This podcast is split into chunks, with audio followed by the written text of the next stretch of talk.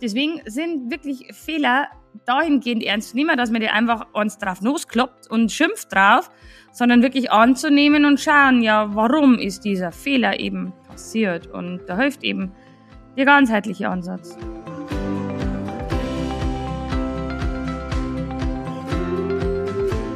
Kurswechsel Kindheit. Dein Podcast für ganzheitliche Bildung und Erziehung mit Andrea Schmalzel und Petra Rodenberg.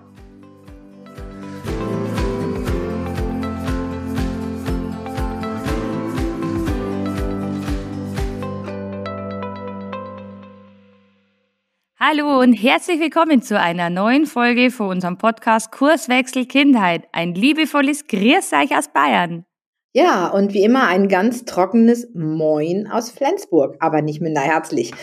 Heute haben wir ein Thema, ähm, dass wir nochmal über Fehler sprechen wollen, und zwar ganz explizit über das Thema Fehlerkultur. Fehlerkultur meint ja den Umgang mit Fehlern, auch wie wir das als Erwachsene quasi den Kindern so ein bisschen vorleben. Da kriege ich nämlich auch von meiner Tochter oft einen auf die Nase. Ich sage dann immer ja und ähm, das ist doch gut, aus dem Fehler kannst du lernen. Und wenn ich dann selber einen Fehler gemacht habe, dann sage ich so, scheiß, auch gut Deutsch gesagt, und ärgere mich über mich und denke, wie weit konnte ich nur so doof sein? Und dann sagt meine Tochter immer, Mama, du hast gesagt, man muss aus seinen Fehlern lernen und sich nicht darüber aufregen. Ich meine, mir passiert das auch nicht mehr so oft, aber ab und an kann einem das passieren, dass man sich ärgert. Andrea, dir ist auch neulich was passiert. Oh ja, vielen herzlichen Dank, Peter, dass du mich daran erinnerst. Ja, immer tatsächlich. Gerne, gerne. Ja, ja, ich merke Ja, das da war tatsächlich ein sehr einschneidendes Erlebnis, glaube ich. Das wird mir ja noch ewig verfolgen. Da bin ich nämlich gerade von meiner Praxis äh, nach Hause gefahren und total in Gedanken versunken und fahr und fahr und fahr. Und ja, da kommt halt eine Ampel, ne? Und was macht Andrea? Fahrt bei dunkelgelb über die Ampel, ähm, hat natürlich auch nicht am Schirm, dass hinter mir ein Polizeiauto äh, gefahren ist. Ne? ist natürlich total ungünstig. Und dann kommt dieses berühmte Zeichen dann Stopp, Stopp, Stopp. Äh, dann irgendwann bin ich dann wirklich angehalten, weil mir erst dachte, die meinen nicht mich. Naja, und dann, ähm, naja, klar, habe ich natürlich die Strafe zahlen müssen, äh, an Hafer übrigens, plus einen Punkt. Und dann habe ich gesagt, ja, aber das war doch gar nicht so schlimm. Na, doch, er sagt, bei dunkelgelb. Und dann haben wir erst so, boah, super, die hätten einmal ein Auge zudrücken können und die hätten jetzt nicht so, in Bayern sagt man, arscheckig haben sollen. Und dann habe ich mir gedacht, hey Andrea, du hast nicht die, die Fehler bei den anderen suchen. Du hast eine Regel übertreten. Es gibt einfach in unserem Straßenverkehr gibt's Regeln, an die man sich halten soll, ansonsten wird es verkehrsgefährdend. Und dann haben wir gedacht, hey, hör auf, auf die anderen zu schimpfen. Lern einfach aus deinen Fehlern. Lern daraus, dass du wirklich bei einer ziemlich prekären Situation die Regeln nicht eingehalten hast und ähm, mach's besser. Also zum einen, was ist das Learning draus? Zum einen fahren immer bei Dunkelgelb über die Ampel, bleib stehen, das kann echt gefährlich sein. Und zum anderen, schau, hab immer den Rückspiegel im, im Hinterkopf. Also guck immer einfach im Rückspiegel, wer ist da. Und ähm, ja, weil die, die Polizisten haben sich echt checkig gelacht mit mir, weil ich gesagt habe, das ist ja auch nicht passiert, dass jemand trotzdem bei dunkelgelb über die Ampel fährt, obwohl sie dahinter stehen. Aber egal. Ähm, und ja, was war aber das Learning daraus? Wirklich nicht auf andere zu schimpfen, sondern wirklich in Zukunft aus Fehlern zu lernen. Und das mache ich tatsächlich bei jeder Ampel. Denke mir, okay, gut, was war das für eine peinliche Situation, da mitten auf der Straße zu stehen, äh, alles zu suchen und so weiter. Also ich werde es tatsächlich niemals mehr vergessen und ich habe echt jetzt so ein Learning draus. So, und das ist das Wichtige daraus, ähm, sich klar drüber zum Ärgern, ist ein Hafer Kohle, Punkt, ist echt dämlich. Aber es besser machen, ja, am nächsten Tag besser machen, die nächste Zeit besser machen. Und du hast es mal so schön in einem Webinar tatsächlich ja gesagt gehabt. Erzähl einmal nochmal, das ist so ein schöner Satz, wo du da gehabt hast, aber so gefallen. Wir sagen ja immer super gerne, ähm, ja, was hätte ich besser machen können? Oder auch zu den Kindern, dass man mal guckt und sagt, was, was hätte man denn besser oder anders machen können? Und der Satz sollte eigentlich sein, was mache ich morgen besser? Ne? Vom Konjunktiv in die, in die Gegenwart und schon haben wir es geändert. Und das ist, glaube ich, auch das Thema Fehlerkultur. Ich meine, natürlich passieren auch Dinge, die die wirklich so heftig sind, wenn jemand so ähm, bösartig was tut. Darum geht's jetzt hier nicht. Es geht um diese Fehler, die einfach im Alltag passieren, die den Kindern passieren, die uns auch passieren. Und wie gehen wir damit um? Denn die Kinder reagieren ja letztendlich nur so, wie wir es ihnen vorleben und ähm, wie wir selber mit unseren Fehlern umgehen und mit ihnen. Machen wir aus dem Fehler etwas, mein Gott, ähm, das haben wir doch schon hundertmal geübt, wieso ist das nochmal schiefgelaufen? Oder ähm, stellen wir die Frage, was, was müsste nächste Mal anders sein, damit du dann daran denken kannst? Ich glaube, das ist nämlich dieser große Unterschied.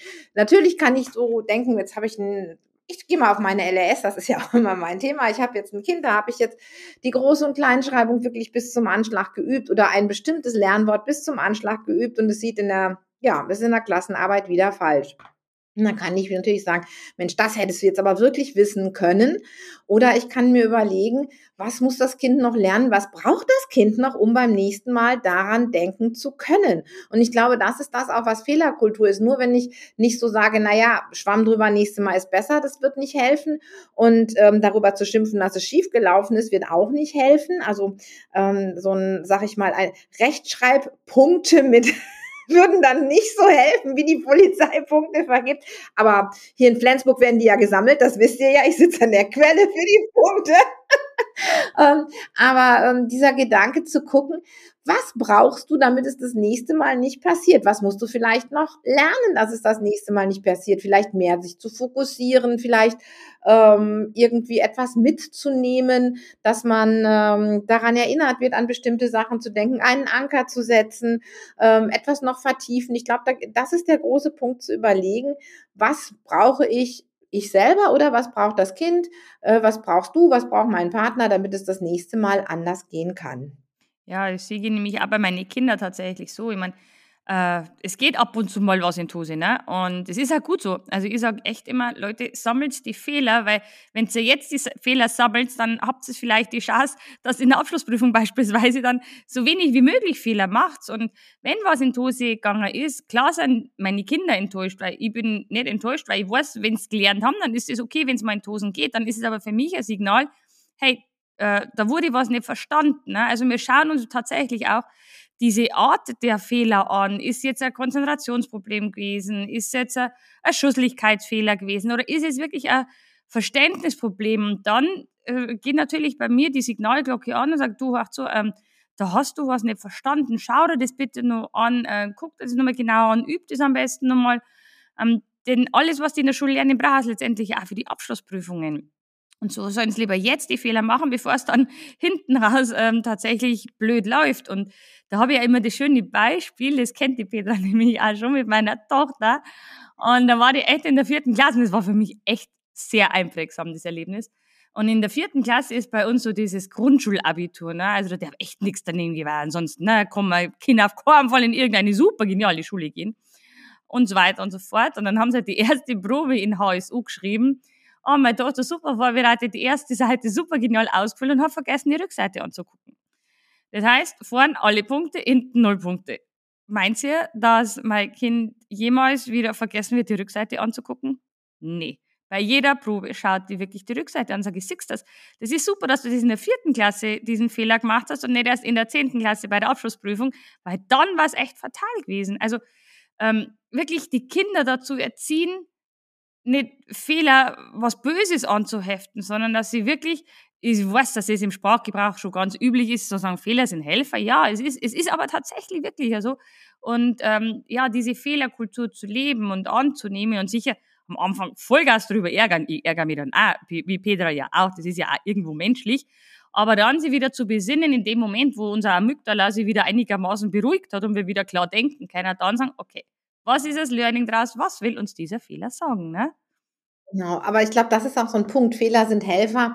Das alleine reicht eben nicht. Und das meinen wir auch mit Fehlerkultur. Fehler sind Helfer. Das hilft nur, wenn das Kind wirklich daran glaubt. Nicht, wenn das Kind eigentlich ähm, trotzdem innerlich damit kämpft. Und da müssen wir den Kindern einfach helfen, wirklich zu gucken.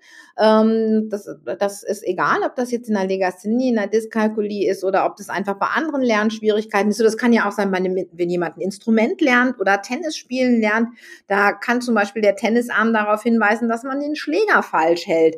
Und auch genau daraus kann ich dann eben wieder etwas lernen oder ich muss etwas daraus lernen. Und ich glaube, dass das ankommt bei den Kindern, das ist für mich Fehlerkultur. Nicht einfach so ein, so ein Satz ist, ähm, es muss wirklich angekommen und verstanden sein und es muss diese Reflexion stattfinden. Ich glaube, diese Reflexion ist einfach dieses wichtige Thema. Was kann ich daraus lernen? Und äh, gerade zum Beispiel, du sprachst ja auch von Schusseligkeitsfehlern. Da ist ja auch so dieser Punkt, was macht man denn gegen Schusseligkeitsfehler? Denn die können ja auch Eltern, Lehrer und uns auch ähm, im Coaching manchmal an den Rand des Wahnsinns treiben, sag ich mal. Und das ist ja dann gerade dein spezielles Thema. Das sind ja dann, kann ja dann auch mal zum Beispiel Stress sein, ne? unerkannter Stress im Getriebe. Und da hilft uns eben auch der Schusseligkeitsfehler, wenn ich eine gute Fehlerkultur lebe, zu erkennen und dann Entspannung zum Beispiel einzuleiten. Ja, genau. Ich glaube, da ist auch wieder unser ganzheitlicher Ansatz auch wirklich äh, dazu da, dass man die Kinder effizient helfen kann, weil ähm, ja, wir, auch bei Fehler ist eben, wie gesagt, die ganzheitliche Brille aufzusetzen. Woher kommt der Fehler? Wie ich schon gesagt habe, man kann eben verschiedene Fehlerkategorien tatsächlich da aufmachen und bei Schusslichkeitsfehlern ähm, ist es ja zum Beispiel, da fehlt einfach diese Fokussierung und äh, im, im, Sprachgebrauch heißt es immer, es ist die Konzentration. Ne? Und aber bei Konzentration spielen ja auch so viele Faktoren mit rein, dass das Ganze funktioniert, eben wie du schon gesagt hast. Das ist Stress, das ist das Umfeld, das sind die Überforderungen, das ist die Unterforderung, das sind Teilleistungen, pipapo, also alles Mögliche. Deswegen sind wirklich Fehler dahingehend ernst zu nehmen, dass man die einfach uns drauf loskloppt und schimpft drauf, sondern wirklich anzunehmen und schauen, ja, warum ist dieser Fehler eben passiert? Und da hilft eben der ganzheitliche Ansatz. Ja, genau. Ich denke, das ist einfach so, ähm, wo wir nochmal darauf hinweisen möchten, lebt Fehlerkultur, guckt einfach, ähm, wie ihr den Kindern zeigen könnt, ja, wie ihr den Kindern zeigen könnt, was sie aus ihren Fehlern lernen können. Ich glaube, das können die nicht von selber sehen und sich zu ärgern gehört auch so ein Stückchen dazu. Aber dann zu gucken, wo können wir helfen, wo können wir ansetzen, dass diese Fehler wirklich zu Helfern werden. Ich glaube, das ist das ist das, was wir unter Fehlerkultur verstehen. Genau, und gemeinsam, ne? Also wirklich gemeinsam dieses äh, zu machen. Meine, klar, das wird bei dir wahrscheinlich auch sein, wenn du einen Fehler machst. Also ab und zu hupfe ich schon auch rum wie so ein Rumpelstilzchen, ne? wenn ich mich über, über ganz, weil einfach blöd war, über, drüber ärger, ja. Aber wie gesagt, dann, dann komme ich wieder runter mit der wunderhübschen Atemübung und war wieder cool down und dann gucken, ey, scheiße, was muss ich einfach anders machen tatsächlich. Oder einen Plan B mir vielleicht herrichten, dass dieser Fehler nicht passiert. Das ist ja auch immer unser Ding. Wo sagt, das ist Andrea hat auch noch Plan B, C, D und E. Ja, tatsächlich. ja, das, das entstresst halt einfach unglaublich irgendwo. Und ähm, ja, das ist halt einfach so ein Gemeinschaftsprodukt, wo man sagt, man muss gemeinschaftlich rangehen. Und wenn die Kinder wissen, hey, da ist nicht jemand da, wenn ich heimkomme und zum Beispiel, keine Ahnung, ein Vierer oder ein Fünfer oder ein Sechser auf dem Tisch bretter, dann äh, kriegen meine Eltern einen Herzinfarkt und erstmal einen Schreikrampf, sondern wenn die wissen, hey, du wach zu, äh, da komme ich heim äh, und meine Eltern gucken gemeinsam mit mir drüber und schauen nach, was da schiefgelaufen ist, dann ähm, hilft es auch die Kinder, keine Angst zu haben. Ne? Das ist natürlich auch so Angstprophylaxe, weil die wissen dann, hey, mir wird geholfen, wir gucken das gemeinsam an, ich bin nicht allein mit diesem Thema. Und äh, das ist natürlich dann ein Kreislauf, der sehr, sehr positiv ähm, dann in, in Gang gesetzt wird. Also meine Kinder sind immer verwundert, wenn ich, also wenn ich bei einem Fünfer oder wie gesagt, bei uns geht es eintosig, gell? Also ähm, wenn ich da bei einem Fünfer einfach sage, ja, okay, gut, es ist wirklich scheiße gelaufen. Meine Kinder, die tun sich da selber mehr runter als ich. Ja, also meine Kinder, die, die machen sich da selber einen Kopf und die machen sich dann total fertig, die ärgern sich. Aber dann hocken wir uns einfach hin. Und äh, da ärgern sie sich über mich, dass ich mich nicht ärgere. Weil es bei den anderen Schülern ja immer alles anders ist. Da kriegen die Kinder Hausarrest und was weiß ich was alles noch. Das schön, dass du das so erzählst. Ich musste als Kind immer Angst haben, nach Hause zu kommen mit einer schlechten Note und das ist ein ganz schlechtes Gefühl. Wenn man weiß, da gibt's dann erstmal den großen Zopf und da wird dann, wird man vielleicht sogar noch runtergemacht und äh, gut, dass das ja heute meistens nicht mehr passiert. Aber wie gesagt, Fehlerkultur, nochmal kurz zusammengefasst, bedeutet letztendlich, dass wir für uns darauf achten, uns zu gucken, was können wir daraus lernen und dass wir den Kindern wirklich zeigen, was sie daraus lernen können und dass wir ihnen helfen, den Ansatz zu finden, ja, dass sie daraus lernen können. Und wunderschön zusammengefasst, perfekt. Am Ende, aber wir haben noch zwei coole Ankündigungen für euch. Zum einen haben wir die Anmeldung für den fünften Durchgang Kinder- und Jugendcoach-Ausbildung geöffnet. Link findet ihr in den Show Notes. Und bevor die am 7.11. startet, haben wir natürlich noch die Kinder- und Jugendcoaching-Woche Nummer 5 vom 18. bis 25. Oktober. Auch da ist die Anmeldung geöffnet und wir freuen uns riesig, wenn ihr dabei sein würdet. Wir haben wieder bewährtes, wir werden auch wieder Neues haben und es werden wieder drei super coole Workshops werden. Genau, und somit sind wir auch schon am Ende der Folge. Macht's gut. Servus, tschüss. tschüss.